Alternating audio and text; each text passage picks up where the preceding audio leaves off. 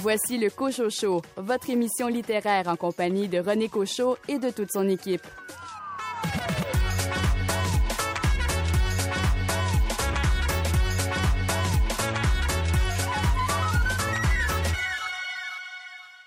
Ici René Cochot, heureux de vous retrouver de nouveau.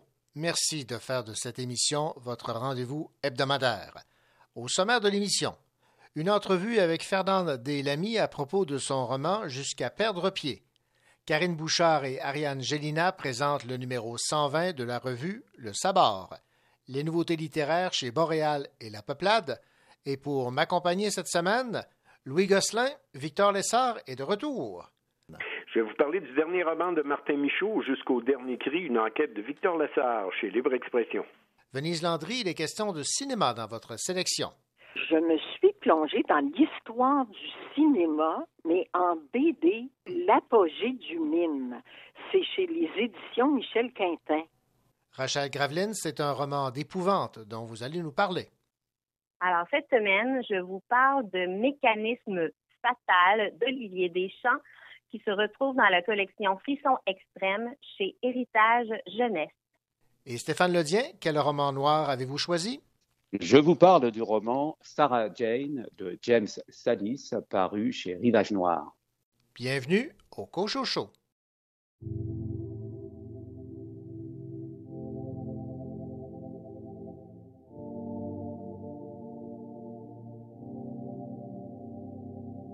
Je pense à toi aussi souvent que possible.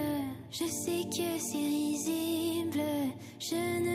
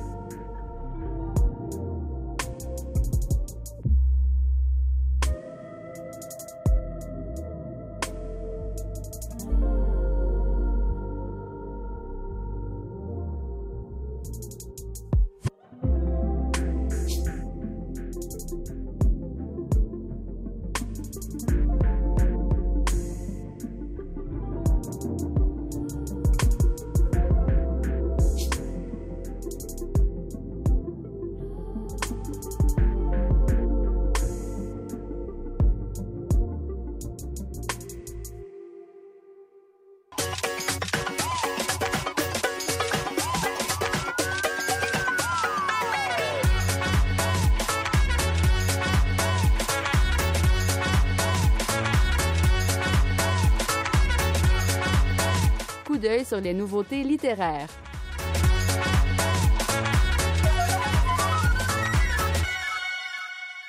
Crée-t-on jamais quoi que ce soit à partir de rien? Tout ce que nous avons dans cette vie nous est-il pas prêté? Je n'en sais rien, mais je le présume. Voilà qui euh, résume l'amorce d'un roman qui a pour titre Requiem de Geldir Eliasson, dont nous parle la directrice littéraire des éditions La Peuplade, Mylène Bouchard. On publie euh, à La Peuplade le troisième, en fait, euh, oui, troisième roman d'une trilogie de Gildir Eliasson, donc Requiem, le roman Requiem, qui est euh, donc on commence à, connaître un peu le style de, de Girdir Eliasson là, euh, euh, puisque bon on suit son travail à la peuplade, donc un style très très épuré, très philosophique, réflexif et disons minimaliste. Donc c'est on retrouve dans, dans, dans, dans sa trilogie, en fait c'est une trilogie sur la solitude et la création on retrouve des personnages, des hommes euh, créateurs, donc euh, le peintre, euh, écrivain et musicien, dans le cas de Requiem, qui, bon, se retrouvent à créer dans des lieux un peu isolés de l'Islande, dans des villages touristiques l'hiver, donc qui sont désertés, ou voilà, donc dans des maisons qui lui sont qui leur sont prêtées. Donc, des personnages qui font toujours un peu le bilan de, de leur pratique, de leur existence, de leur euh, succès, de leurs échecs. Il faut aimer euh, le, ce, style-là, mais, euh, mais quand on aime, on apprécie énormément. Donc, cette écriture un peu silencieuse même. C'était Mylène Bouchard des éditions La Paplate qui nous parlait de cette nouveauté arrivée en librairie, le roman Requiem de Gildir Eliasson. Ici Louis Gosselin. Dans un instant, je vous parle du dernier roman de Martin Michaud, Jusqu'au dernier cri, une enquête de Victor Lessard chez Libre Expression. The winter's turn to fish post. The city's a seas. Cars are drowning underneath your feet. The children are swimming from the top of the trees. Crowds of umbrellas are standing misbelief. Well, Mary kept sewing, holding on to a TV. Even if the water is rising past her knees. Here comes the river, coming on strong.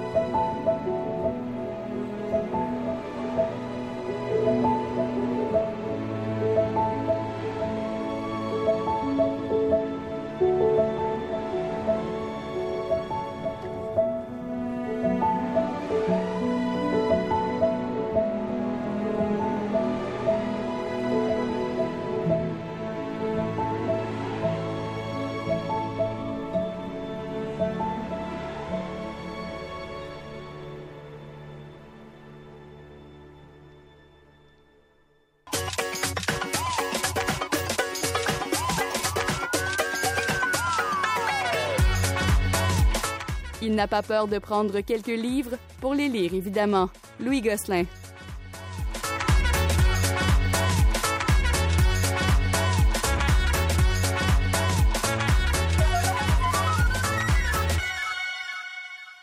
Bonjour Louis. Bonjour René. Martin Michaud, Louis nous a fait connaître un personnage qu'on a beaucoup aimé dans ses euh, romans. Victor Lessard, et dans Jusqu'au dernier cri, on le retrouve. Absolument, absolument. Martin Michaud, euh, je vous le rappelle, il a été avocat avant de se consacrer à l'écriture. Il a publié son premier roman en 2010, puis grâce à la télé, ben, son œuvre est plus connue, notamment justement en raison des enquêtes de Victor Lessard. Puis en août 2019, je vous avais déjà parlé de Ghetto X, où Martin Michaud parlait d'extrême droite, de radicalisation, de pouvoir politique. Ben, il reprend un peu de ces thèmes-là dans le dernier cri, mais dans un contexte de pandémie, de complotisme, de pouvoir politique. Euh, l'action se passe à Matagami, c'est dans le nord du Québec, c'est une ville minière, forestière. Il y a un homme qui retient huit personnes en otage et il accepte de parler qu'à une seule personne, Victor Lessard, qui est à Montréal. Alors lui et sa coéquipière, Julie Le Breton, pour ne pas la nommer, mais en fait c'est Jacinthe Taillon. c'est une blague. Elle s'appelle Jacinthe Taillon, mais le rôle est tellement écrit pour elle que les mots, les mots du personnage sont comme liés à la, à la comédienne. On voit la figure de Julie Le Breton quand Jacinthe Taillon parle dans le livre. C'est épouvantable. Alors le, le preneur d'otage est poursuivi suivi par une bande de criminels également qui sont à la recherche d'une valise. Alors, il y a une chasse à l'homme, il y a beaucoup, beaucoup d'actions. Un roman qui se lit d'une traite, René, euh, c'est drôle par moments, c'est touchant également, car on, on approfondit la relation entre Victor Lessard puis Jacinthe, entre Victor Lessard puis son frère qui est en prison. Bref, très bien écrit, simple, efficace. Pas besoin de tout connaître l'univers de Victor Lessard pour lire Le Dernier Cri. Si c'est votre premier Victor Lessard, vous allez rapidement faire connaissance avec les personnages et euh, je suis certain que vous voudrez voir lire les livres précédents mhm. ou en tout cas écouter les séries à la télé. Euh, je vous conseille fortement cette lecture. Donc, Martin Michaud, toujours aussi bon et euh, qui nous offre à nouveau un page turner.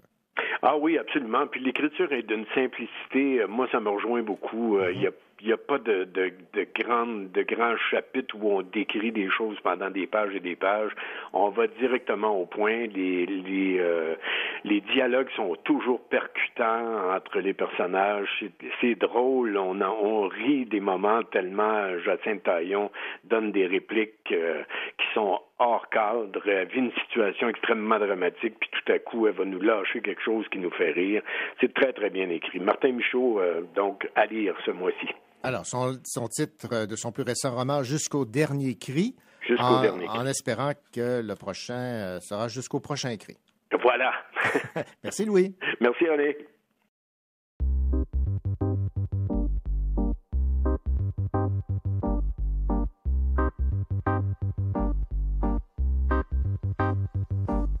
Stop, je rêve grand, mais suis-je à la hauteur?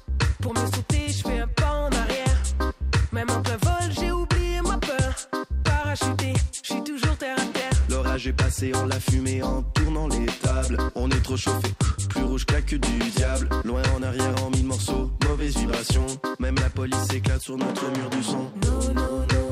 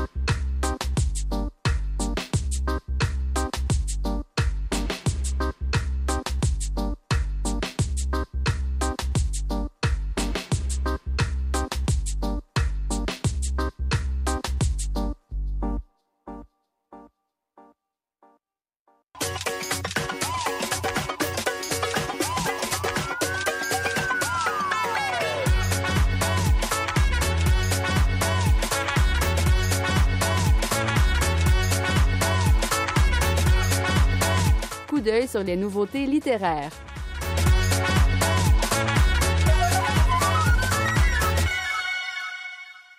Un roman sur le passage à l'âge adulte de trois adolescents marqués par une tragédie commune.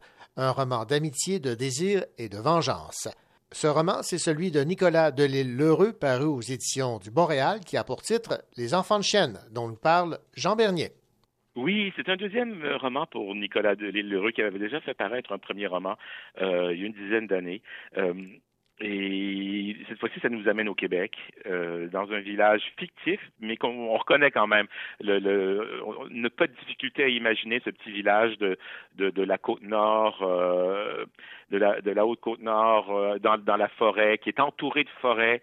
Euh, il y a seulement une, une, une route qui, qui, qui, permet d'y avoir accès, c'est la 385, la route 385, qu'on appelle la gourmande, euh, à cause du nombre d'accidents, à cause du nombre de morts qu'elle réclame chaque, chaque année. Donc, dans un petit village qui est sous la coupe d'une famille de, de, de, potentats locaux qui sont mères de, de père en fils. Euh, et, chez, les adolescents de, ce village, il y, a, un sentiment d'enfermement très très fort. Et euh, ils sont au milieu de la forêt, ils sont loin de tout, ils sont euh, vraiment euh, à, la merci des, éléments et, surtout ce désir d'échapper toujours à, cette forêt qui les étouffe. Et il y a une complicité qui va se créer entre trois adolescents euh, Louise euh, et, et, Marco et, et, Laurence, qui vont, grâce à leur amitié, échapper à, ce, à cet étouffement. Mais bien sûr, euh, à, l'adolescence, les vies changent très vite. Il y aura une tragédie qui va faire en sorte que le trio va éclater. Ils vont être projetés chacun dans des univers différents et avec une narration un peu en kaléidoscope.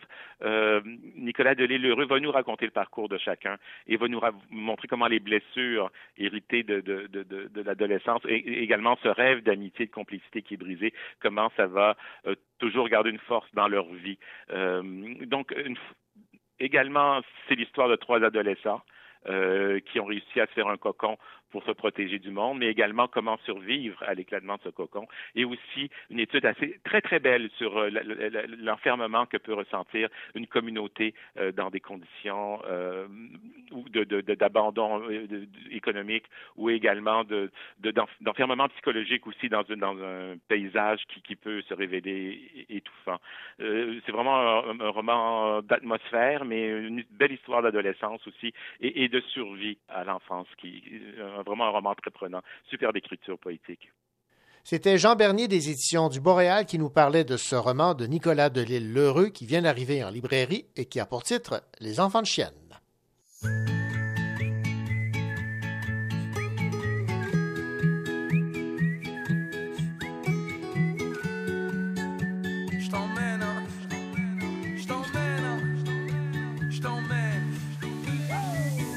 Prends la vie comme elle vient suis la route et prends ma main. Allons voir si nos vies se croisent sur le même chemin.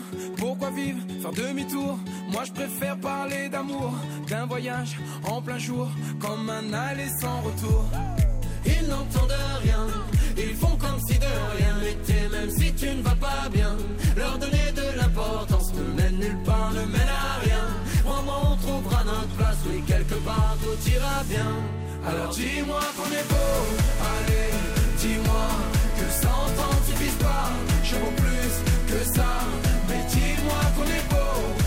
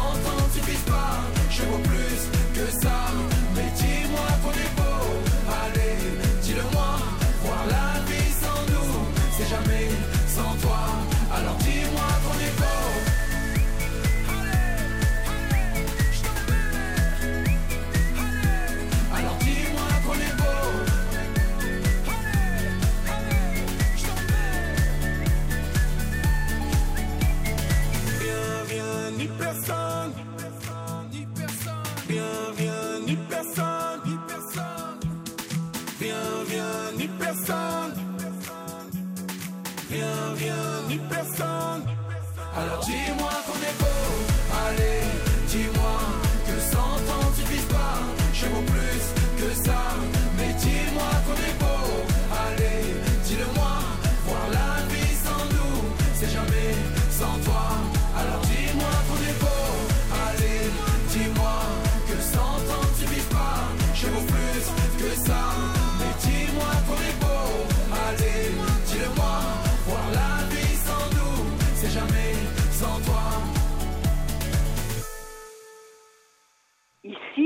Venise Landry, qui a bien hâte de vous parler de l'histoire du cinéma par Philippe Lemieux et au dessin Gary.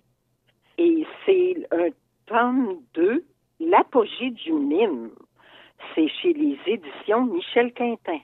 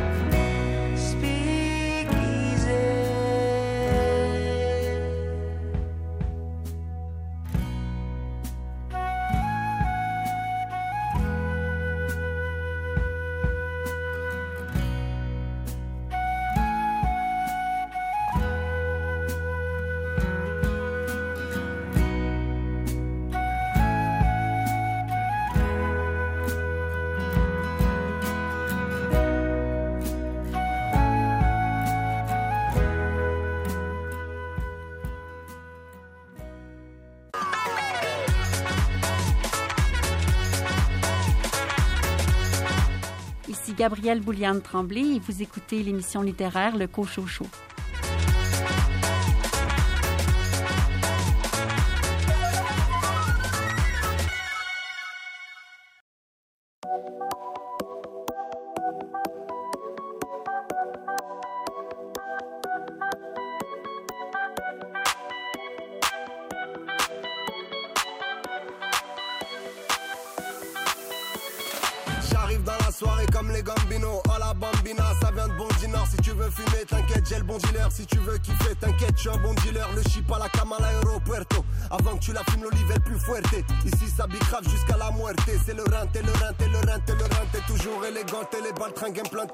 Est planté, ouais ici c'est Paris. Toujours alimenté, faut garder la santé. Ton corps il est planté, ouais je t'ai dit c'est par où Ton prof t'a prévenu, étudier c'est pas rien. Toi t'as pas écouté, viens avec les parias. Les carrières à la charia, les jugements sont variés. Les carrières, les mariages, les durées sont variables. J'm'en bats les glas, j'm'en bats les glas, faire du sale, bats les glas.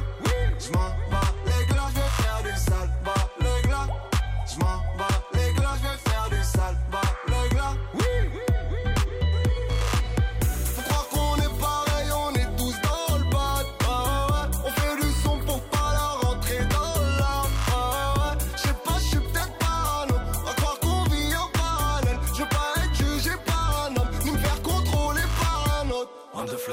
classe S, mode S, yes, espèce, des caisses. God bless. Produit de qualité, terrain qualifié, brigade acquittée, cellule habitée, gros cul sur talon, défonce au ballon, flic assermenté, passe pas au JT, du rouge dans le regard, du bleu dans les rétro. Bobos, pense nous connaître, loin des yeux près de des affaires. Alléchantes, alléchantes, mon bébé, t'es joli quand tu chantes, dommage que c'est et les bracelets sont serrés, les faits non avérés, les violences n'a changé, sauf que ça snap dans les tranchées, rien n'a changé, sauf le tarot sur le sanger. J'm'en bats les glas, j'm'en bats les glas, j'vais faire du sale, les glas. J'm'en bats les glas, j'vais faire du sale, les glas. J'm'en bats les glas, j'vais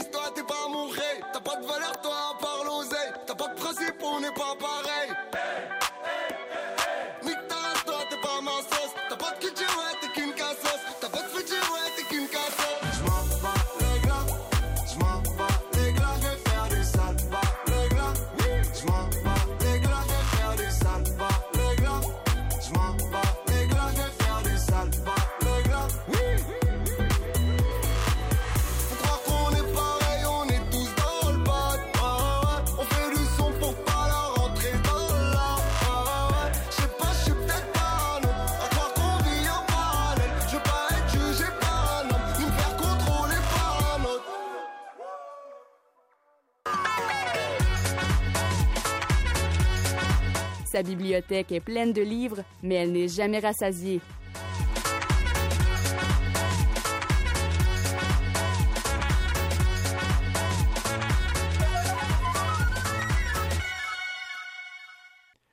Bonjour Venise. Bonjour René. Venise, euh, j'imagine que vous aimez le cinéma.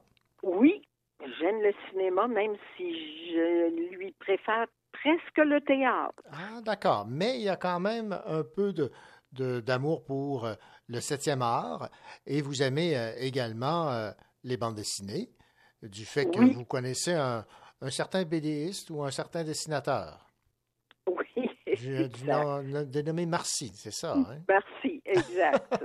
J'ai mon BDS maison. Voilà. Donc, vous avez, j'imagine, plongé avec la plus grande des joies dans cette bande dessinée qui a pour titre Histoire du cinéma, tome 2, L'apogée du mime, livre que j'ai eu l'occasion de lire et j'avais également eu le plaisir de lire le tome 1 sur l'histoire du cinéma. Alors, Ah! oui, bon. parlez- parlez-moi du, du plaisir que vous avez eu à, à plonger dans cette bande dessinée qui se veut euh, un documentaire, en quelque sorte. Oui, instructive. Instructive. Euh, des- oui, vraiment, on apprend euh, beaucoup de choses. D'ailleurs, j'avais des attentes surtout d'apprendre des choses. J'aime apprendre puis que ce soit ludique.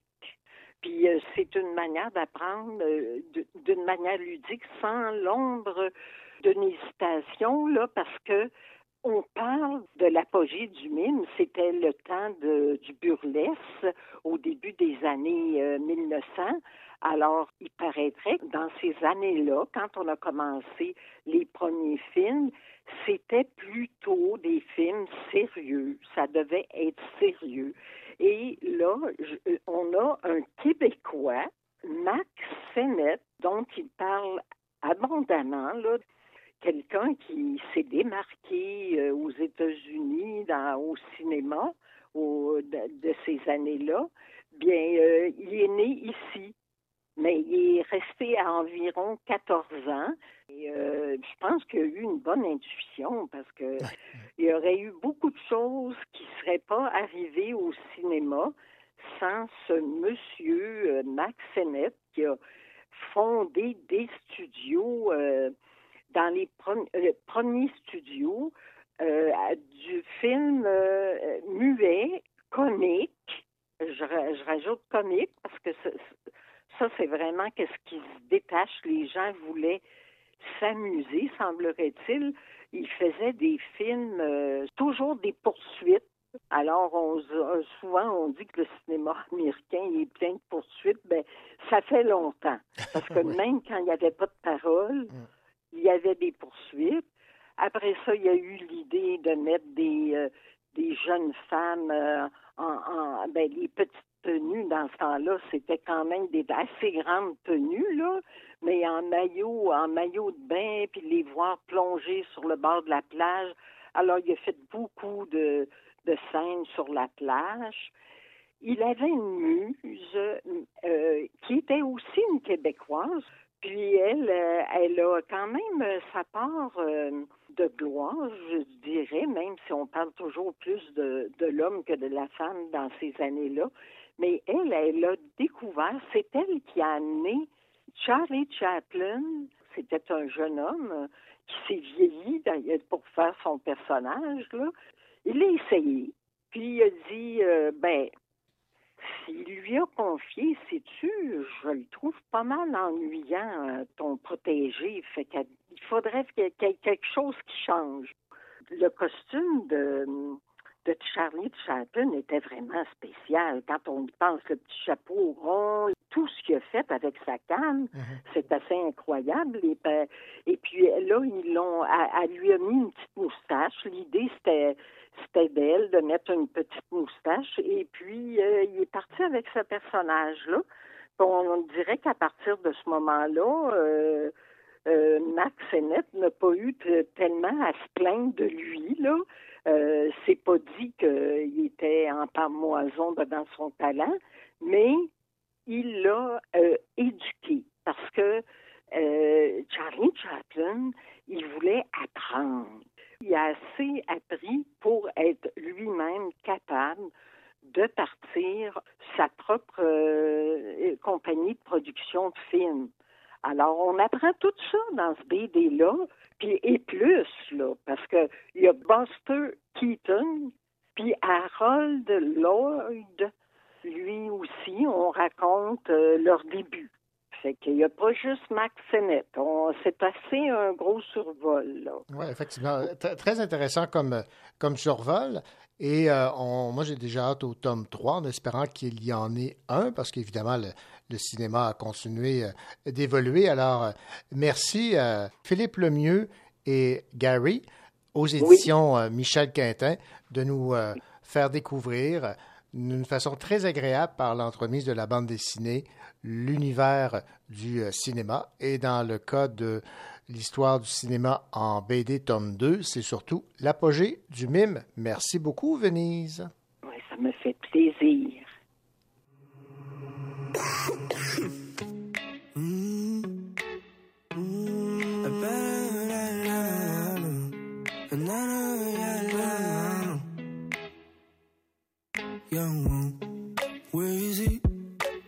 Cherche partout dans la ville, le pauvre la cervelle en travaux.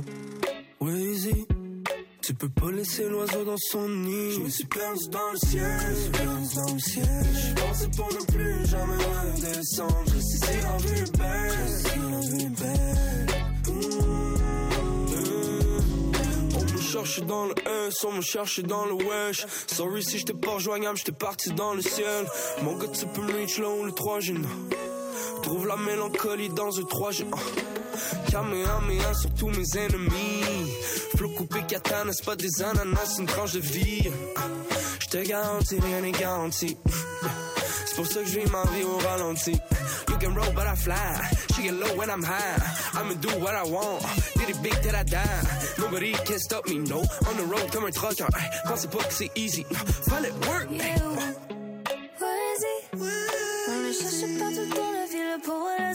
Les sauver dans travaux. Where's Tu peux pas laisser l'oiseau dans son nid. Je me suis perdu dans le ciel. Je me suis perdu dans le ciel. Je suis passé pas non plus jamais redescendre. Je dis si la vue est belle. Je sais la vie est belle. All the real ones, yeah, I count 'em on a hand. Everybody else, well, it's goodbye. I know what they say, baby, I know how it is. Now I'm doing my it feels right. It seems unreal. Used to look for something, was scared of what was coming. Nothing to fear. Maintenant, le ciel c'est clair, on va se Je me suis perdu dans le ciel, je suis perdu dans le ciel. Je pensais pour ne plus jamais redescendre. Je sais si belle, je si la vie. Je me suis perdu dans le ciel, je suis perdu dans le ciel. Je pensais pour ne plus jamais redescendre.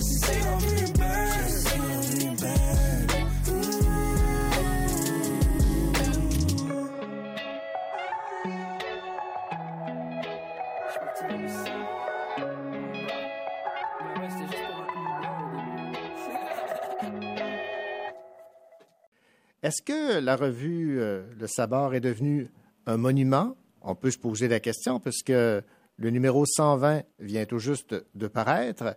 Et si je pose, si je pose la question, c'est que le, le thème choisi pour euh, ce nouveau numéro, c'est monument. Et pour euh, en parler, nous avons, comme à l'habitude, la directrice artistique, Karine Bouchard, et la directrice littéraire, Ariane Gélina. Bonjour à vous deux. Bonjour. Bonjour. Merci de nous recevoir encore une fois. Ben, ça me fait tellement plaisir, d'autant que ce que vous publiez est tellement beau. Et quand j'ai eu entre les mains le numéro 120, j'ai eu euh, un coup de cœur. Euh, si on commençait, Ah, euh, Karine, avec le choix du thème, monument? Oui.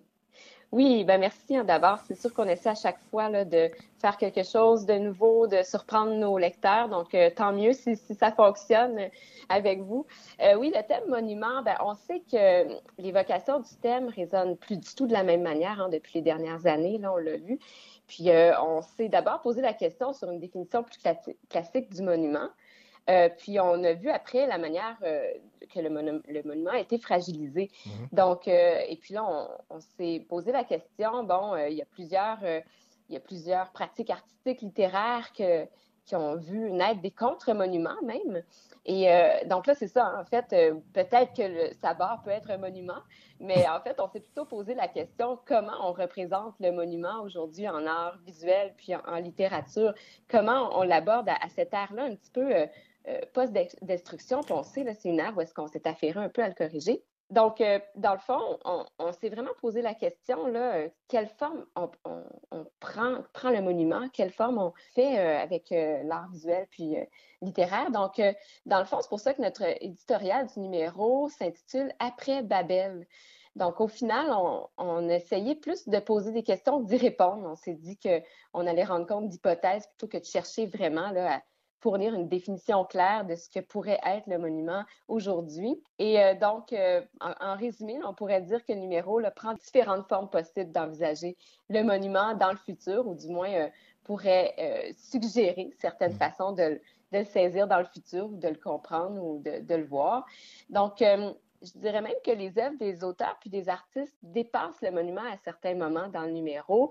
Les créations vont rejoindre l'imagination, l'événementiel, la collectivité, l'éphémérité. Ce sont tous des définitions presque du contre-monument, mais ça va au-delà. Et euh, donc, on pourrait peut-être dire qu'on a essayé de faire une poétique des monuments. J'aime bien euh, dire ça de cette façon-là. C'est beau, ça. Et donc, c'est pour ça que le titre monument s'inscrit au pluriel. On ne voulait pas stigmatiser la seule manière de penser le monument.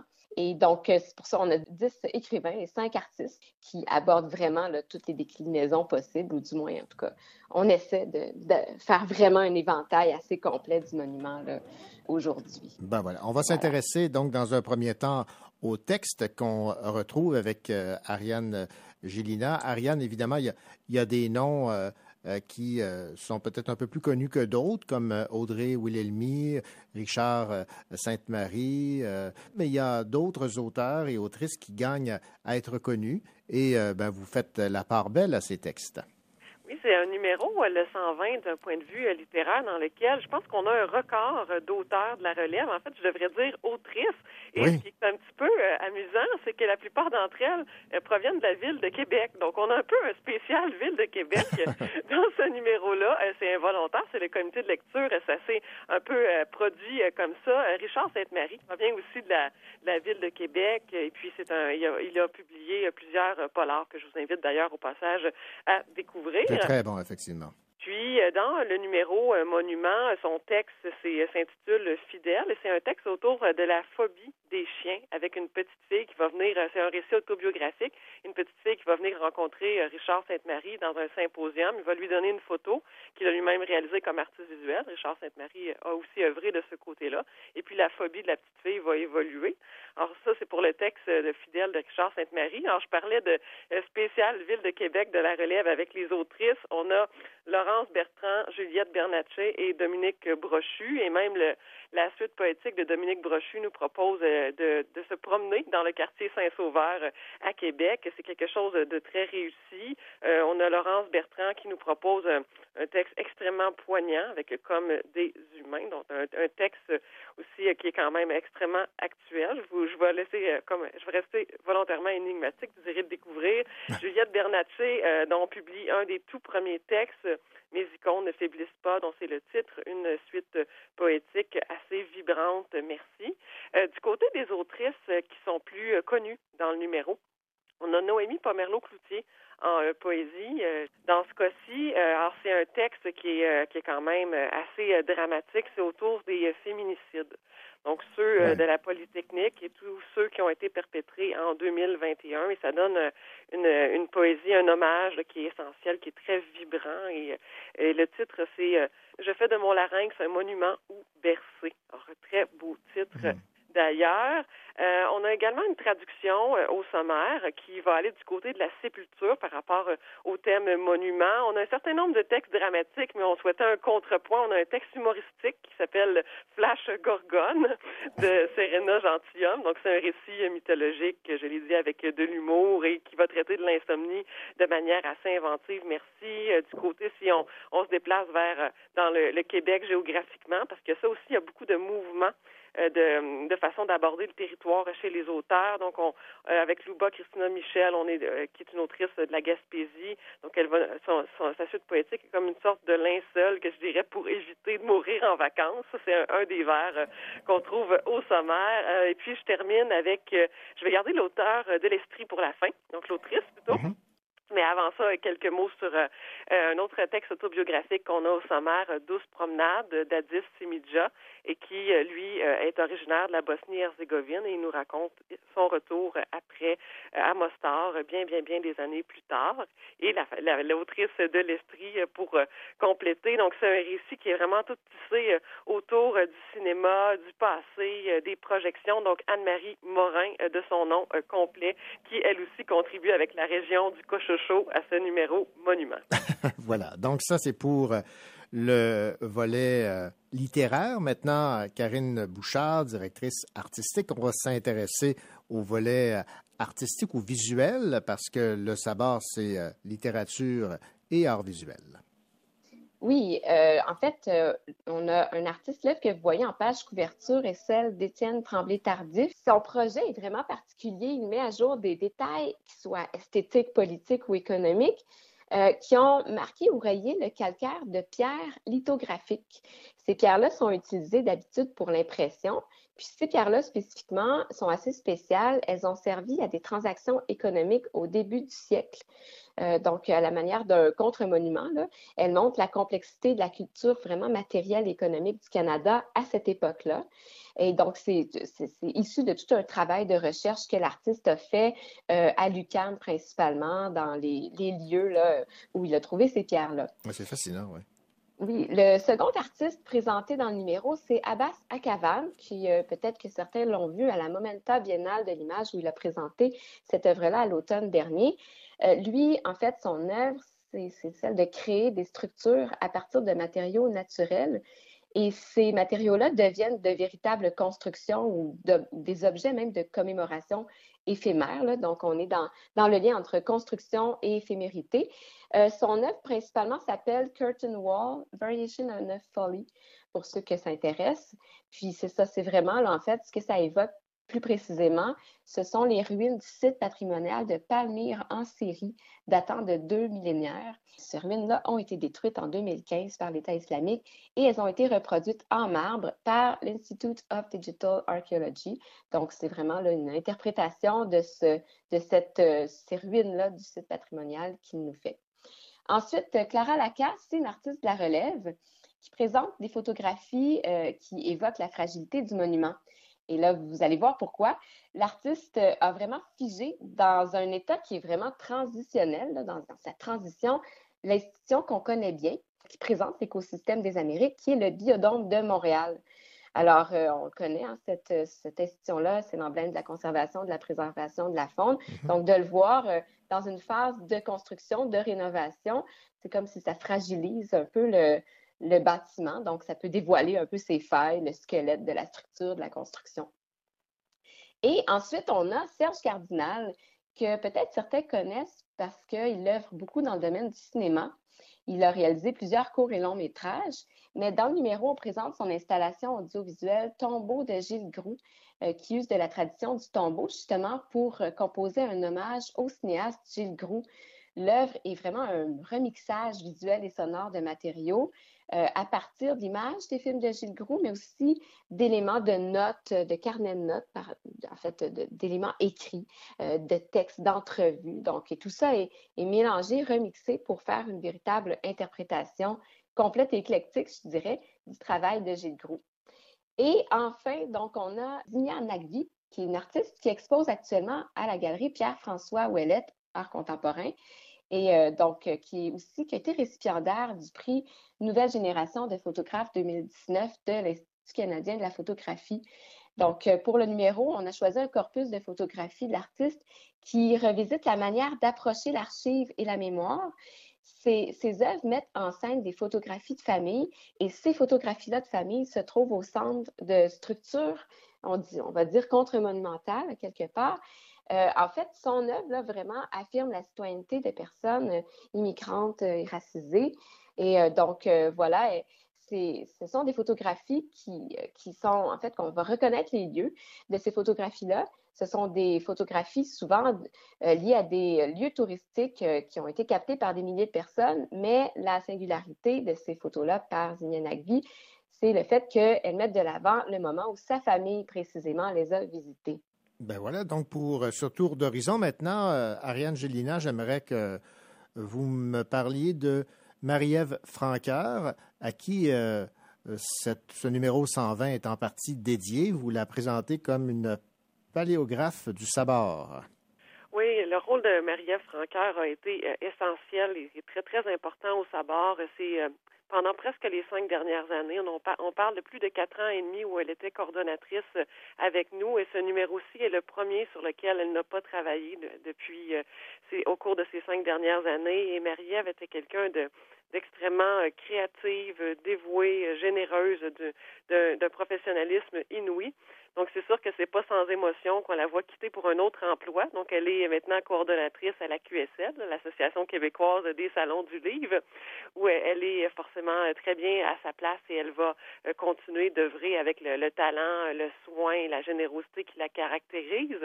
Euh, Mais on voulait aussi euh, vraiment lui rendre hommage par ce numéro monument dont le thème tombait d'une certaine façon euh, vraiment euh, à point.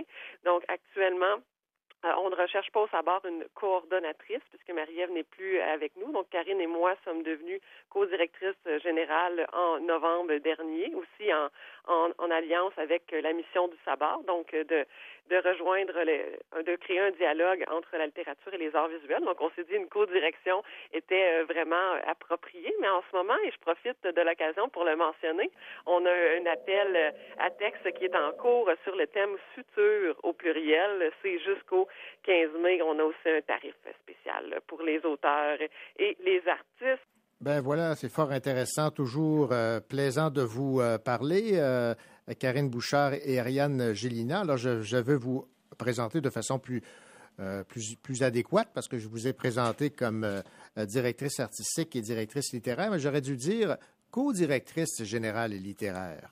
Mais c'est tout récent. D'accord, vous- Oui, je suis ça. pardonné alors.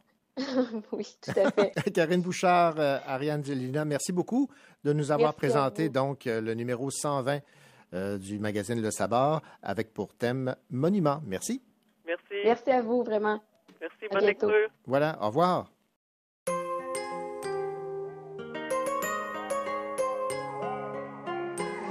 Christophe C'est Pascal Saint-Pédis Québec Cité Limoilou 06 White boy tatoué 5 pieds 8 Jeune bandit incompris un peu triste. C'était le début des années 80 La corvette, la coupe longueuil et la chiche marocain Une autre journée sur la rumba pour toi c'est anodin. Toujours avec un grand sourire quand ça va mal ça va bien. Les allers-retours en prison pour toi c'est la routine. Toujours l'espoir qu'un jour ça finirait par aboutir en attendant, retourne au bar jusqu'à la fermeture. C'est ça la vie dans le quartier, qu'est-ce que tu veux faire de plus On a peur de personne, mon papa, moi c'est le plus fort. Pour le moment, je n'ai que ta photo, papa, on se recroise un peu plus tard. On se là-haut. On se là-haut. D'ici là, n'oublie pas que mon papa c'est le plus fort.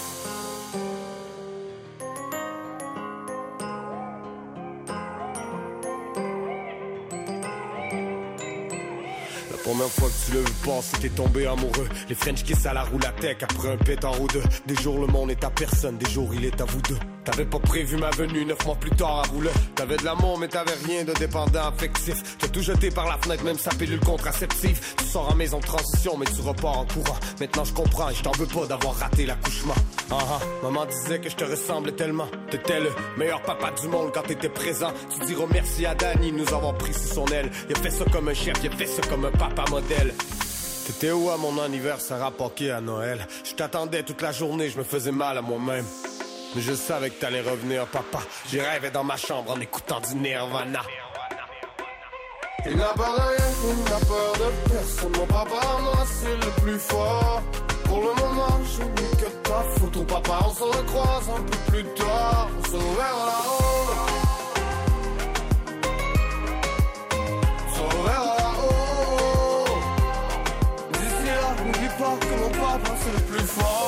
J'ai grandi, papa, t'es devenu mon meilleur ami.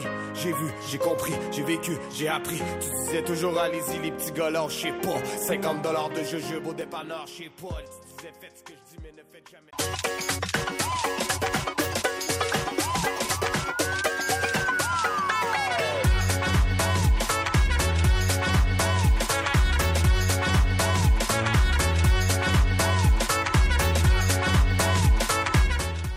Voici la deuxième heure du Cochocho.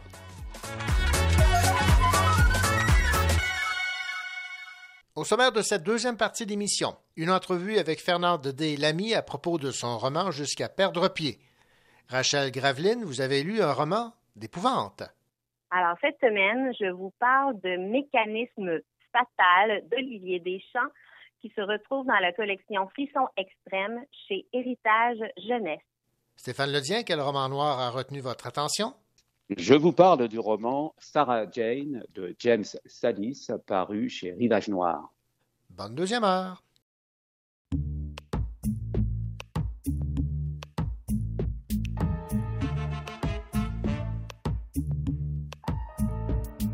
Mon nom c'est Andy, mais tout le monde m'appelle Candy. Même quand je suis sûr comme un bonbon, j'ai jamais raison. Parce que je connais pas grand chose dans vie. Je fais des affaires illégales de manière très amicale. Je sais que le monde va mal, mais pour moi tout est normal. Parce que je connais pas grand chose dans vie. À part que le rose c'est joli, autant sur les gens qu'en dedans. Là je parle des vêtements et du sang, bien évidemment que je connais pas grand chose dans vie. À part que les chauves-souris ont des cheveux, c'est curieux, est-ce qu'elles nous auraient menti? Candy, can't you see? Suis candidat? Qu'en dis-tu, toi, quand tu me vois pleurer de joie? La vie est vide de sens ici, on ne saisit pas la chance qu'on a de vivre à fond à chaque fois? T'as raison, arrêtons de se prendre la tête. Sortons et allons faire la fête. Certes, on vit dans un certain confort, fait que ça sert à rien de se faire du tort avec au Sénat. Puis le pétrole d'Alberta. Dans les deux cas, ça pue pis ça coûte cher. Ici, on a des gars qui auront plus de salaire parce que demain la shop va fermer. Pourtant, tout le monde sait que c'était bien subventionné. La crosse est finie, les boss sont partis vers leur retraite dorée.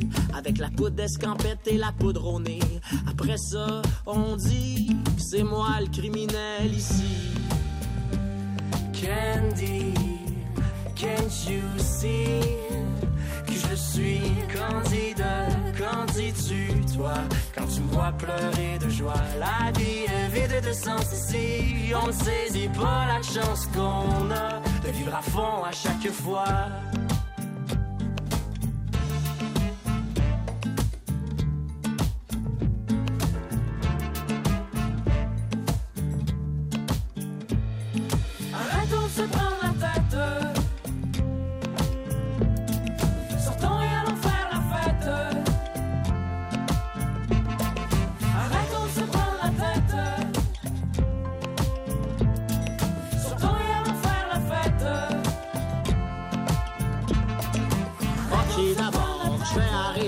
Faire avec le sort de ma communauté. Même si en Ontario, y en ont pas trop, trop d'écoles franco.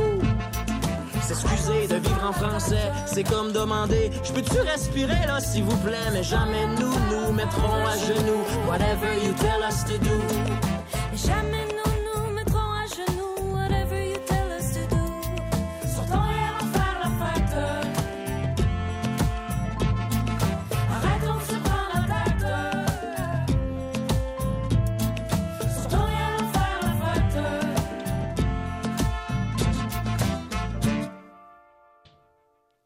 Fernande D. Lamy aborde le thème de l'anxiété de performance chez les jeunes dans son nouveau roman intitulé Jusqu'à perdre pied aux éditions Goélette.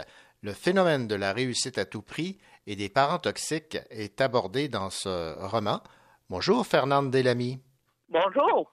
Fernande, euh, j'ai lu euh, avec beaucoup d'intérêt votre livre et j'imagine que tous les parents qui euh, vont mettre la main sur cet ouvrage auraient intérêt à prendre euh, conscience de ce qui est véhiculé. Alors, on parle de cette Océane, 14 ans, qui subit la pression de son père toxique pour devenir une athlète de triathlon de renommée mondiale. Peu importe les efforts qu'elle met, ce n'est jamais assez aux yeux de son père. Bref, c'est euh, par procuration le rêve du père que Océane vit. C'est vraiment très stressant et c'est quelque chose qu'elle souhaite euh, ardemment pour, euh, en fait, pour faire plaisir à, à son entourage, son père en particulier, qui est sur le syndrome de la réussite par procuration.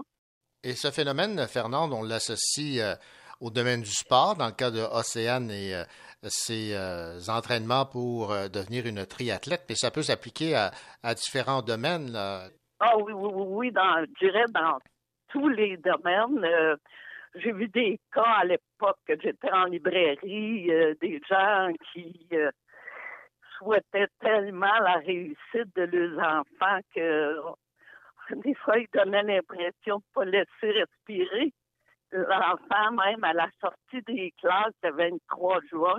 Il appliquait à la librairie pour trouver des livres pour leur faire faire des exercices. Ah oui, ça peut être euh, en danse, ça peut être, euh, oui, dans tous les domaines. Et en études aussi. là. Oui, mais au moins, dans mon roman, euh, son père tient à ce qu'elle ait des bonnes notes. Ça, c'est ça, c'est l'avantage de la situation. Euh, contrairement à certains cas qu'on a vus qui euh, se sont arrêtés d'étudier pour trop se concentrer sur euh, sport ou les arts ou quel que soit le, le domaine. Oui, exactement. Bon, j'ai présenté euh, le père d'Océane comme un père euh, ou un parent toxique. Euh, cette toxicité vient jusqu'à ce que cet entraînement, cette quête du triathlon devient une obsession pour elle autant que pour son père. Oui, c'est ça. Ça devient euh, une obsession. Elle sent qu'elle elle glisse vers le, je dirais, le principe de vivre pour le rêve de son père. C'est sûr que les parents veulent le meilleur pour le- leur enfant, mais en même temps, où s'arrête le bénéfice euh, de l'enfant versus le bénéfice du, du parent? C'est pas pour blâmer d'emblée ceux qui veulent euh, encourager le jeune. Ça, c'est c'est ça, c'est pas le but du c'est pas le but du thème de mon livre. Non, non, non. Donc, dans euh, Jusqu'à perdre pied, vous ne faites pas nécessairement de reproches aux parents, mais en fait, vous leur exposez une réalité que peut entraîner la conséquence de leur geste, de leur insistance. Oui, ça fait poser euh, des questions des deux côtés, autant parentales que des enfants. Parce que vous souhaitez en fait que les adolescents, eux aussi, s'ouvrent, expriment leurs sentiments, leur, euh, leur état d'âme, ce qui n'est pas Oui. évident dans le cas de- d'Océane, autant avec sa mère que même qu'avec ses amis d'école. C'est ça. Puis le but, c'est vraiment s'ils peuvent se confier. Surtout, on est dans une phase euh, bon, pandémique, puis ils toujours, euh, euh, on entend, Ah, on t'écoute, on t'écoute, mais euh, les personnes peuvent écouter si l'autre réussit à dire quelque chose. Et dans le cas présent, moi, ce que j'ai, j'avais le goût de mettre l'accent, c'est ses amis, même si pendant un bout de temps, ils sont éloignés l'un envers l'autre, mais euh, elle se rend compte qu'il lui manque sa petite gang et sa gang les supporte. Elle réussit à avoir, euh, à réussir à se remettre debout grâce à ses amis et sa mère. Oui, effectivement, il y a une très belle embellie euh, en fin de votre euh, roman Jusqu'à perdre pied, Fernande Delamy. Maintenant, vous, vous abordez aussi dans votre roman, évidemment, les fameuses drogues de, performance pour euh, permettre à ces athlètes de performer lorsque les compétitions euh, viennent. Vous, ne pouviez pas passer à côté de cette réalité non plus. Non, c'est ça. C'est vraiment la réalité de, de beaucoup d'athlètes, on voit comment les efforts inouïs que ces gens-là posent, mais c'est parce que on croit qu'ils ont à la base une motivation personnelle pour, puis souvent ils disent ah, on est bien entouré, on est bien entouré. C'est- ça revient, c'est récurrent. Puis effectivement, c'est ce qui les permet d'aller sur le fameux podium. Mais on en voit trois sur un podium. Il y en a eu combien en arrière de ça qui ont fait des efforts aussi? De quelle façon, de dire venant d'où on- on n'a pas toutes les, les aléas de cette situation-là. Non, effectivement, il y a, il y a une, partie cachée. Bon, euh, vous, a- vous, euh, vous abordez aussi euh, dans euh, Jusqu'à perdre pied le, le divorce entre le père et la mère d'Océane, euh, qui euh, s'explique par plusieurs raisons, mais surtout par des divergences euh, d'opinion par rapport donc à cette volonté de réussite, cette obligation de, performance. Ça doit être déchirant pour un ado lorsqu'il est confronté à, des parents qui n'ont pas la même perception des choses. Oh oui, oui, puis à la fois, elle en veut, à un certain moment, elle en veut à sa mère de pas suivre assez les énergies, puis les, euh, les exercices que son père il fait faire, puis après, la situation se retourne, c'est comme son père, justement, elle ne sait plus vers qui, vers quoi se tourner. C'est comme euh, le petit fait qu'elle a le goût d'aller écrire dans la petite boîte, là Oui. pour, pour aller pour essayer de se confier. Euh, ça, justement, j'ai eu connaissance d'un cas comme ça, que c'était un petit message anonyme, puis c'était de dire euh, euh, ma mère veut suivre des cours de ballet et je déteste ça, puis c'était anonyme, mais elle, elle avait trouvé ce petit moyen-là d'essayer de faire sortir ce qu'elle ressentait. Mais Océane est pris sur les deux côtés. là. Exactement. Je vais vous citer ici, euh, Fernand, en page euh, 69. Je pense que ça, ça résume bien euh, l'ensemble du message véhiculé dans votre euh, roman Jusqu'à perdre pied. Je m'enlise dans cette folie, je déteste les entraînements, chaque mouvement me demande un effort de plus en plus grand, chaque brasse dans l'eau me paraît pénible et ma routine d'échauffement me soulève le cœur. La fierté que j'éprouvais dans le passé à accomplir des exploits sportifs n'est plus qu'un faible souvenir. Je remarque maintenant la rareté chez mon père des mots d'encouragement. Ses reproches deviennent plus virulents, son commentaire le plus encourageant est tiède. Pas pire, tu aurais pu faire mieux.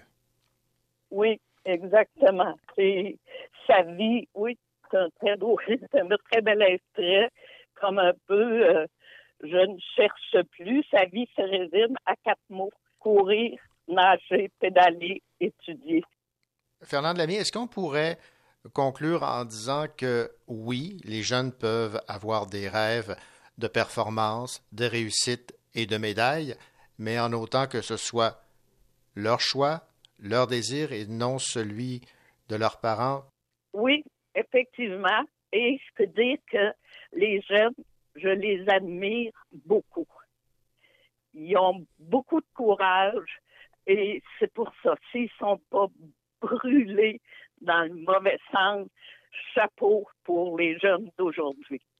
Ben, on va se laisser avec cette belle conclusion, Fernande Delamy. Merci beaucoup pour euh, cette entrevue et merci de nous euh, rappeler cette euh, existence de ces parents toxiques qui souhaitent la réussite de leurs jeunes, euh, souvent parce qu'eux ont, ont échoué, jusqu'à perdre pied, même si ce n'est pas avec des mauvaises intentions, il faut le rappeler. C'est aux éditions Goélette. Oui. Merci beaucoup. Ben, merci beaucoup, M. Cochon. Ici Rachel Graveline. Dans quelques instants à l'émission, on fait des tours de manège extrêmes avec mécanisme fatal. So even though we face the difficulties of today and tomorrow, I still have a dream.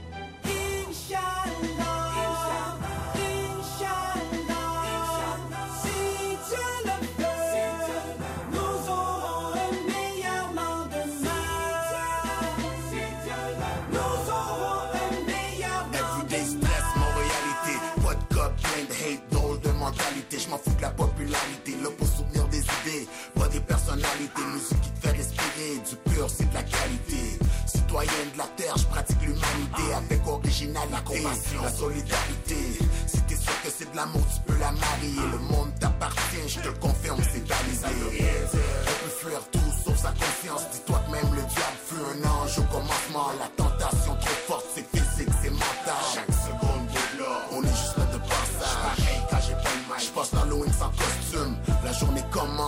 Pars à l'aventure. Paraît que le bonheur est préférable à la fortune. Ça change pas le monde, sauf que je veux en avoir plus. I have a dream.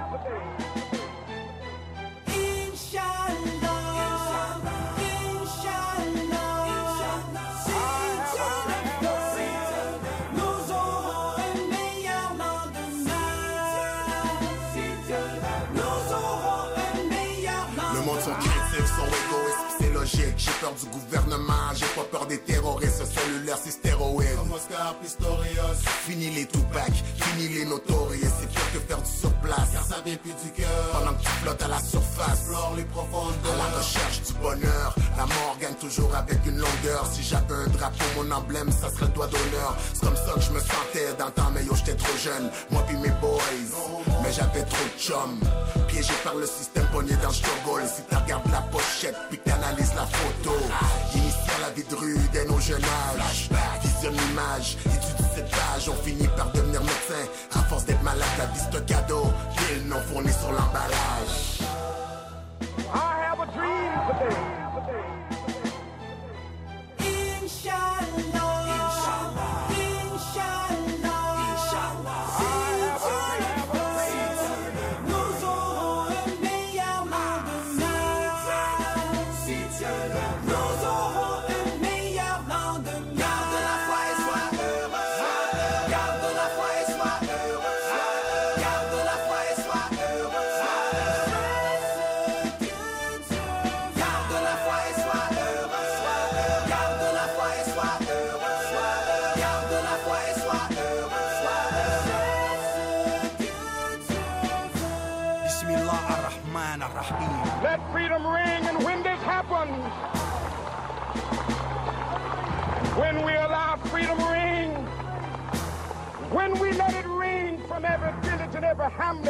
From every state and every city, we will be able to speed up that day when all of God's children, black men and white men, Jews and Gentiles, Protestants and Catholics, will be able to join hands and sing in the words of the old Negro spiritual, free at last, free at last.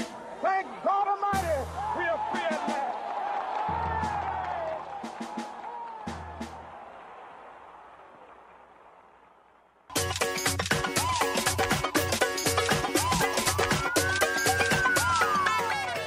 Elle adore la littérature de l'imaginaire, mais aime encore plus éveiller les jeunes à la lecture. Normal, puisque Rachel Graveline est auteure et animatrice.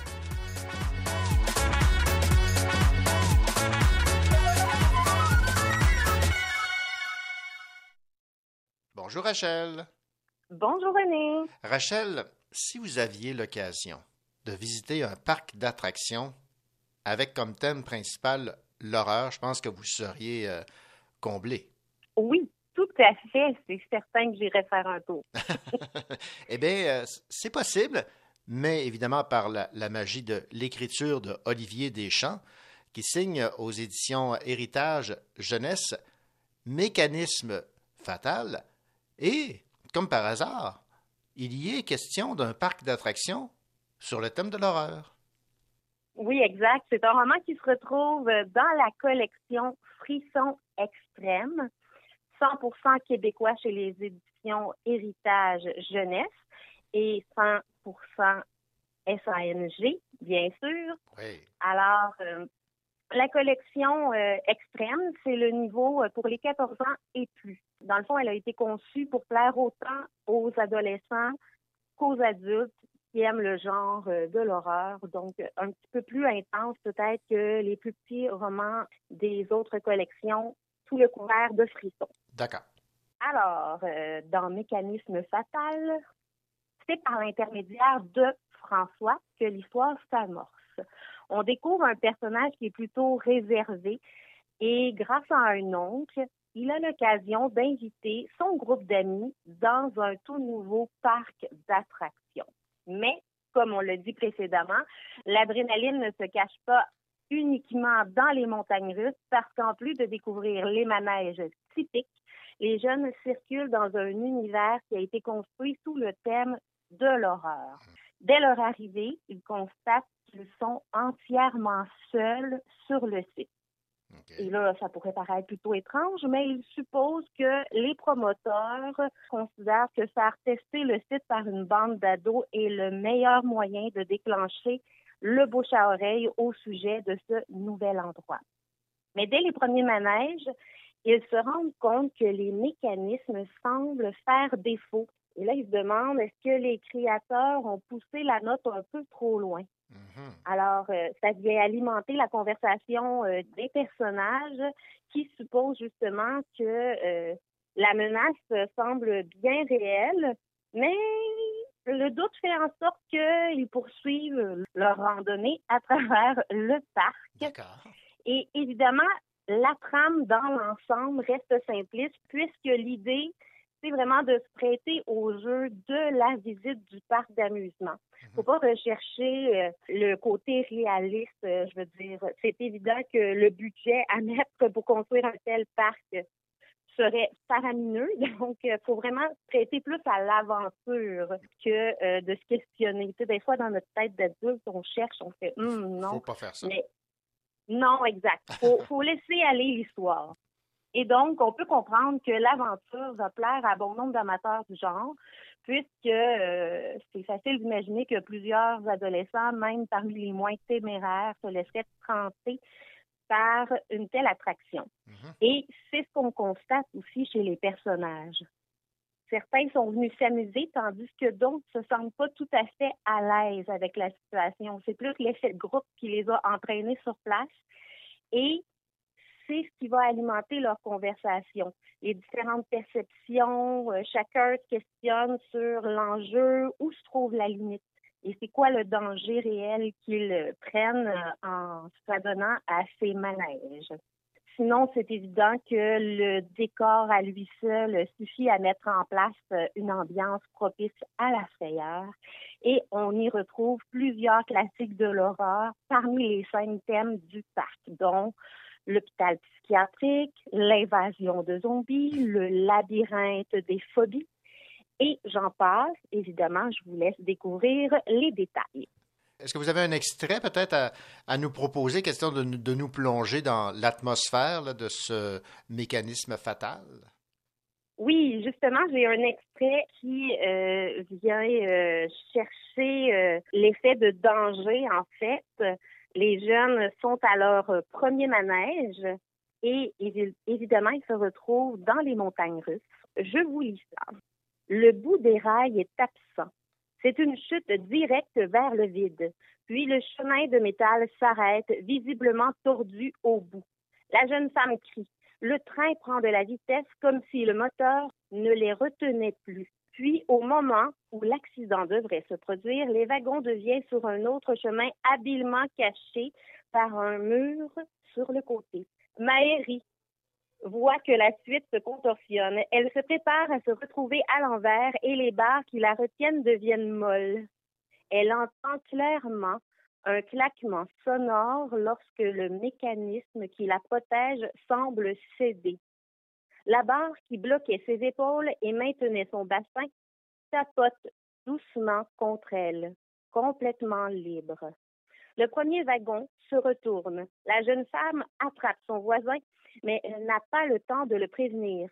Leur propre véhicule s'inverse et elle se sent décoller de son siège. Sa protection se relevant totalement. La panique prend le contrôle et par réflexe, elle tente de s'accrocher en avant. Mais le geste l'oblige à se pencher et ses jambes basculent vers l'arrière. Comme si le moment venait de ralentir, elle réalise qu'il est trop tard pour agripper le rebord. Elle va tomber, propulsée à une vitesse folle vers la structure de métal avant de s'écraser au sol. Évidemment, je m'arrête ici parce que je vous laisse découvrir si elle s'écrase au sol. Ouais, j- J'avoue que, en fait, c'est tout ce à quoi on pense en embarquant, par exemple, dans les montagnes russes, en se disant, ben, ça nous arrivera pas. c'est un peu l'esprit du livre, Mm-hmm. c'est d'aller chercher le côté, euh, je vais dire, angoissant des manèges, Mm-hmm. Puisque on se demande tout le temps, mais si ça faisait défaut? voilà, exactement. Et c'est un peu ce qui arrive ici. On va pousser la note dans la défectuosité des manèges, mais aussi dans le côté euh, mise en scène de l'horreur. Donc, on a un, un joyeux mélange de ces deux concepts qui viennent assurer un effet euh, d'intrigue et un effet de stress chez le lecteur. Donc, c'est réussi pour Olivier Deschamps euh, et Mécanisme Fatal.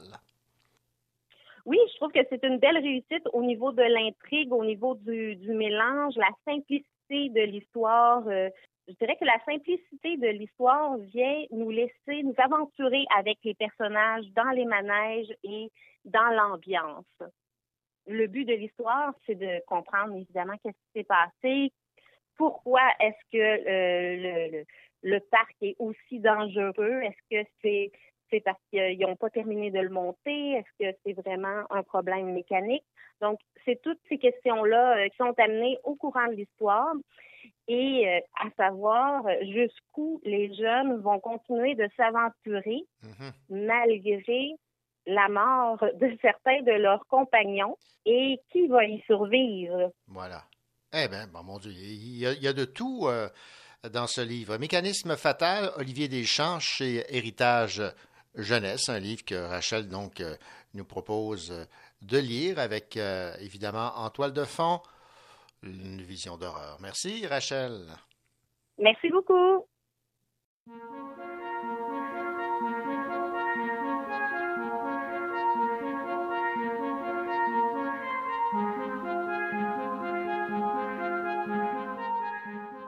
Bonjour, ici Stéphane Ledien. Aujourd'hui, je vous parle du roman noir Sarah Jane de James Salis.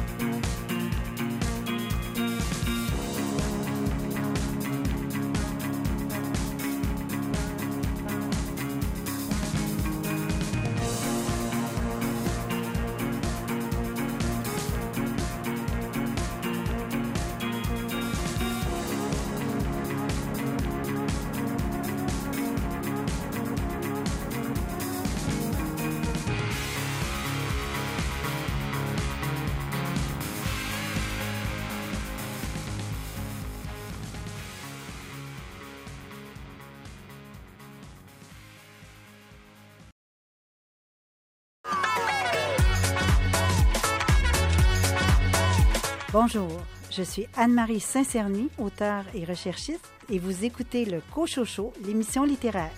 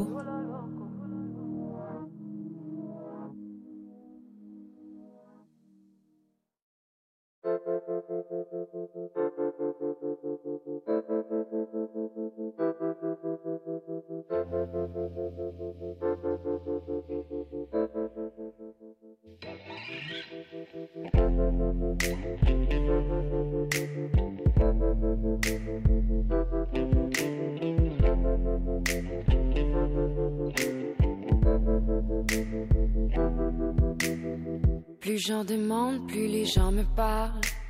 Plus les gens me parlent, plus j'en apprends sur le mal. Pourquoi personne ne m'a averti? Mes chante laisse en poche, mais au moins c'est appris. Moi, j'ai fait quoi? Je te pardonne, peut-être, peut-être pas. I won't fix it, I can't fix you. I won't fix it, I can't fix you. I won't fix it, I can't fix you.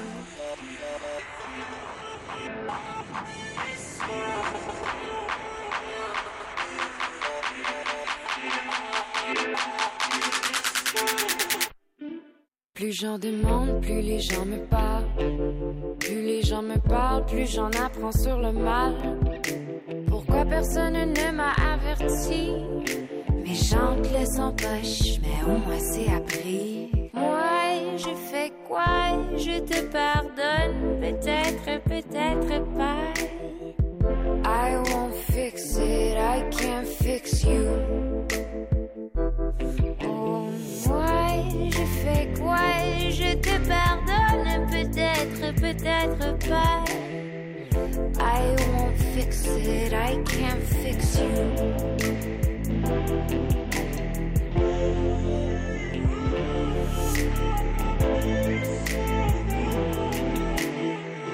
I won't fix it, I can't fix you. I can't fix you. You told me you were good, boy, you were good. Had me on your hook, I had you covered, but it's all out of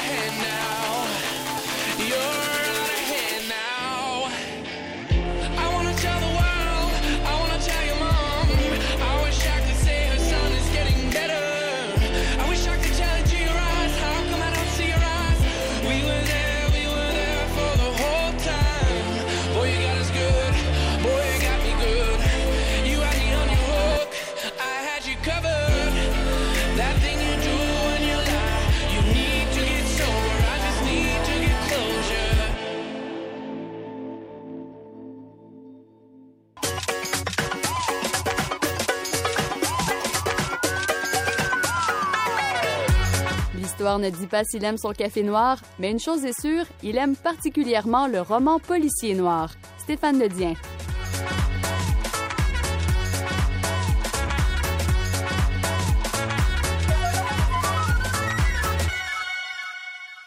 Bonjour Stéphane. Bonjour René, comment ça va? Ben, ça va très bien. Stéphane, euh, vous allez nous euh, présenter cette semaine un, auteur que je ne connais pas, mais qui euh, évidemment euh, gagne à être connu puisqu'il est tombé entre vos mains et que vous avez choisi de nous en parler. Il s'appelle James Salis et euh, vous vous êtes arrêté sur le roman qui a pour titre Sarah Jane. Oui, Sarah Jane, c'est le tout dernier de James Salis. Il est paru l'année dernière ou à l'automne dernier en, français. James Salis, oui, vous, il gagne à être connu. Et vous faites bien de, le dire. Euh, en fait, il est assez connu des aficionados du, du roman noir. Euh, D'abord, je vais vous dire, vous avez peut-être vu le film Drive. Oui, absolument, oui. Bon, et Drive est une adaptation d'un roman de James Salis. C'est Ah, probablement euh, son plus grand succès, Mhm. euh, grâce au film euh, d'ailleurs. Et donc, euh, et il y a une suite qui s'appelle Driven, qui est sortie euh, quelques années après. Donc, Drive, c'est un peu le, le sommet, c'est du James Salis au sommet de, de son art, en tout cas en ce qui me concerne. Et James Salis, moi, je l'avais connu dans les années 90, euh, avec notamment euh, sa série euh, de, du détective Lew Griffin. Il y avait un roman qui s'appelait Le Frelon Noir, et Lew Griffin est un détective privé noir. Donc, c'est comme ça que j'ai découvert les romans de James Salis. Et en fait, je vais faire une espèce de, parenthèse. Je suis arrivé à lire du, James Salis par l'intermédiaire d'un auteur français qui s'appelle Jean-Bernard Pouy. Pouy, qui est un, auteur, un, un vieux de la vieille, comme on dit, qui publie euh, à la série noire euh, un certain nombre de romans dans la série noire, mais aussi ailleurs. Pouy, euh, donc, est un, un, un défenseur, bien sûr, du, du roman policier, du roman noir, un bon connaisseur. Il a écrit quelques, quelques essais euh, euh, à ce sujet et je me souviens avoir lu un jour, il parlait de, de James Salis et de quelques autres et c'est comme ça que j'ai été amené à, à, à lire, à découvrir cet auteur que j'ai beaucoup aimé et que j'ai, dont j'ai suivi la carrière. Il publie peu, mais il publie bien. Il faut quand même euh, s'accrocher au sens où on est dans, dans l'essence même du, du roman noir américain où c'est souvent autour de, de questionnements existentiels plus que de, d'enquêtes à proprement parler. Drive est finalement son roman le plus le plus lisible, le plus euh, accessible parce qu'il raconte une histoire somme toute assez euh, assez carrée. Hein. C'est un chauffeur, un braqueur de- qui aide les braqueurs de banque, etc. Il y a une, une histoire de poursuite, de vengeance. Donc c'est assez assez carré, assez bien rodé. Mais ces autres romans peuvent être un petit peu plus déroutants, surtout ces deux derniers. Donc euh, Le Tueur meurt, qui avait eu euh, le Grand Prix de littérature policière lorsqu'il est sorti il y a deux, trois ans, peut-être quatre ans. Je suis pas sûr de la date. Et puis euh, ce roman, ce dernier roman qui s'appelle Sarah Jane. Alors de quoi nous parle Sarah Jane? En fait, euh, c'est comme le titre l'indique, on, se focalise sur un personnage féminin euh, dont on va suivre le parcours et on va sans cesse naviguer entre passé et présent, entre ses souvenirs à la fois d'enfance, de souvenirs ensuite un peu plus plus ou moins enfouis, plus ou moins récents, et puis euh, le, présent, la situation actuelle, au moment où notre personnage, notre héroïne, Sarah Jane, occupe le poste de shérif dans une ville qui s'appelle Phare, F-A-2-R. Est-ce que cette ville existe? Je n'en sais rien, je n'ai même pas cherché à savoir. Euh, si c'est une ville fictive, elle est très bien plantée, et si ça ne l'est pas, elle est très bien décrite aussi. Euh, L'histoire que nous raconte Sarah Jane, à la fois le roman comme le personnage, finalement, c'est c'est une histoire de, de, de parcours, de rencontres. Oui, on suit Sarah Jane, mais on, on découvre euh, un certain nombre d'autres existences grâce à, bah, en fait, par son point de vue et par ses souvenirs. Donc, ça commence par des souvenirs d'enfance. On croit comprendre qu'elle est issue d'une communauté rurale. Et euh, ses parents, euh, sa mère était déjà un personnage assez fantasque euh, et j'ai envie de dire euh, libre ou volage, on le prend comme on veut, mais qui, qui apparaissait et disparaissait euh, régulièrement. Euh, son père travaillait à la fois comme une espèce d'intellectuel et en même temps il élevait des poules. Enfin bref, on, on- on voit se dessiner un univers un peu irréel par, par endroits. C'est du James Salis tout craché, surtout quand on a lu ce, le roman précédent, qui était d'ailleurs pas toujours facile à suivre au niveau des focalisations. Là, le point de vue est assez simple, tout est vu à travers les yeux euh, de Sarah Jane, ce qui permet toujours d'avoir un point d'ancrage émotionnelle. C'est intéressant d'avoir un personnage féminin dans, dans, le roman noir qui va nous raconter des, des histoires, vous me passerez l'expression entre guillemets, de mecs, de trucs un peu virils.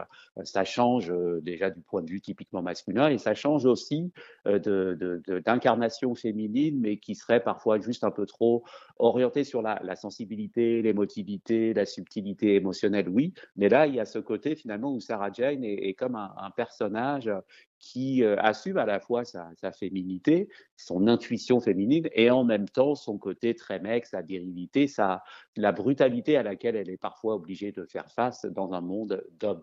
Et donc on se souvient bah, des souvenirs d'enfance, de cette ruralité un peu, euh, un environnement un peu, un peu abrupt, un peu rustre, quand euh, il y a des, des histoires de chasse, des histoires de, de vol, etc., dans des fermes. Et puis euh, quand on, revient vers le présent, on comprend aussi qu'elle a fait l'armée après en fait une, une certaine elle a été condamnée à un moment donné mais toujours est-il que pour échapper à une peine de prison finalement elle fait de l'armée et à ce moment-là elle, est, a vécu elle est victime à un moment donné sur le champ de bataille d'une attaque qui la laisse un peu marquée donc il y a aussi un trouble de stress post-traumatique.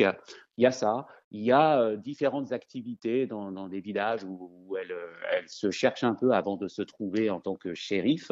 Et puis, euh, beaucoup de digressions sur cette lenteur de vivre dans une Amérique un peu plus profonde, où on prend des choses au ralenti, où on est déconnecté un peu de, on est, on sera jamais dans le roman noir technologique avec James Alice. Hein, on, on, conduit des vieux pick-up, on écoute des blues, des vieux blues à la radio.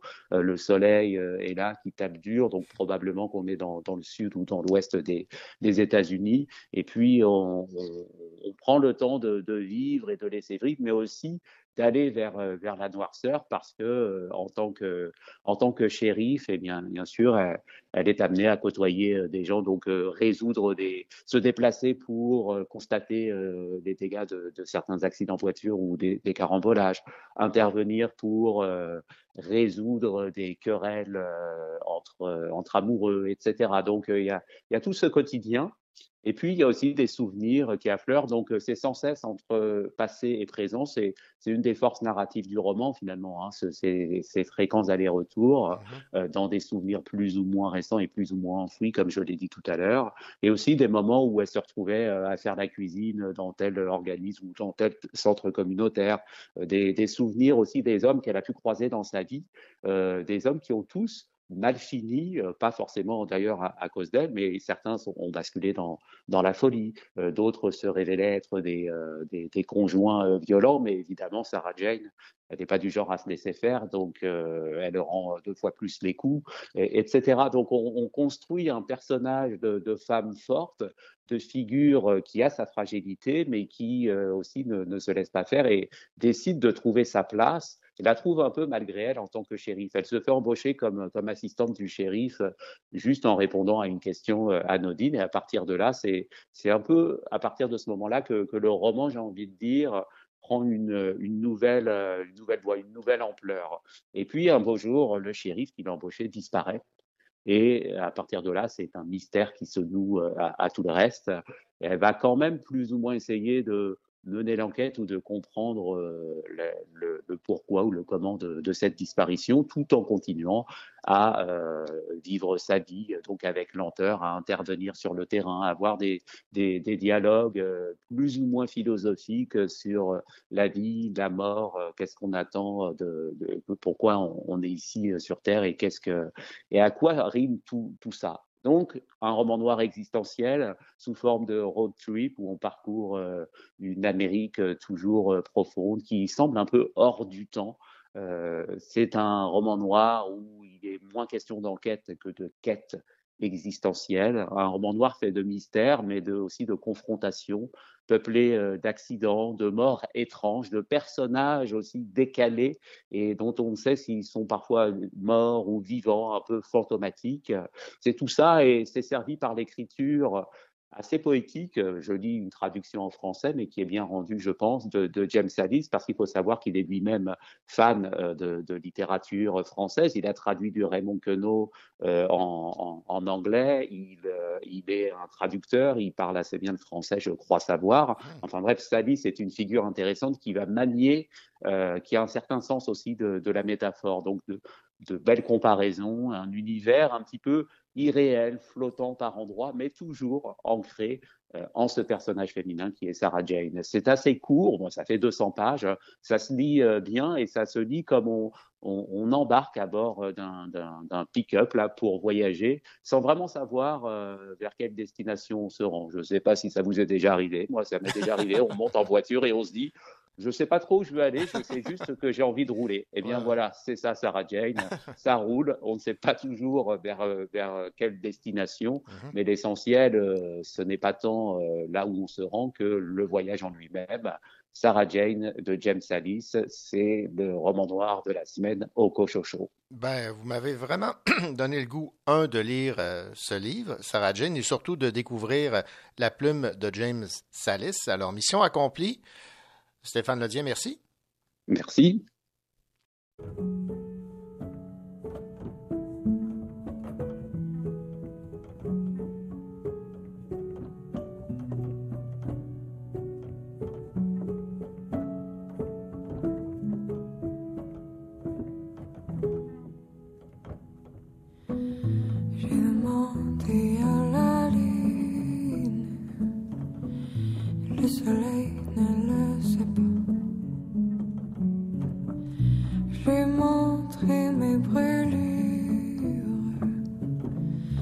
La lune s'est moquée de moi. Et comme le ciel n'avait pas fière allure, et que je ne guérissais pas. Je me suis dit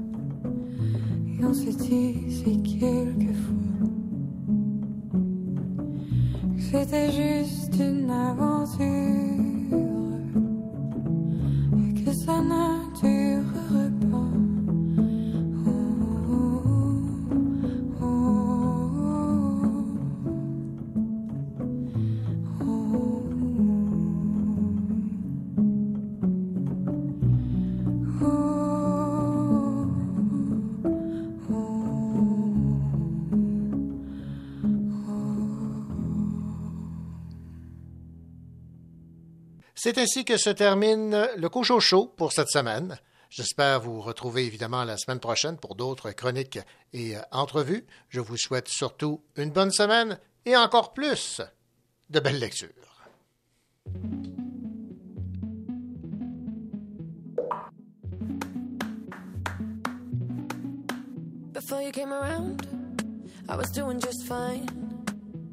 Usually, usually, usually, I don't pay no mind. And when it came down, I was looking in your eyes. Suddenly, suddenly, suddenly, I could feel it inside. I've got a fever, so can you check? Hand on my forehead, kiss my neck. And when you touch me, baby, I turn red. I've got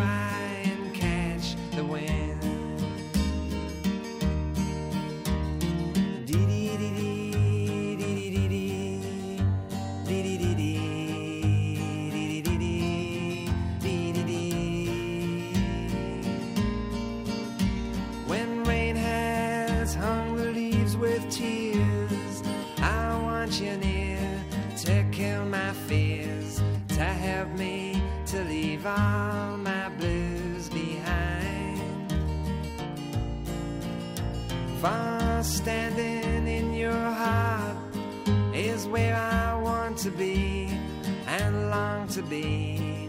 I bet I may as well try.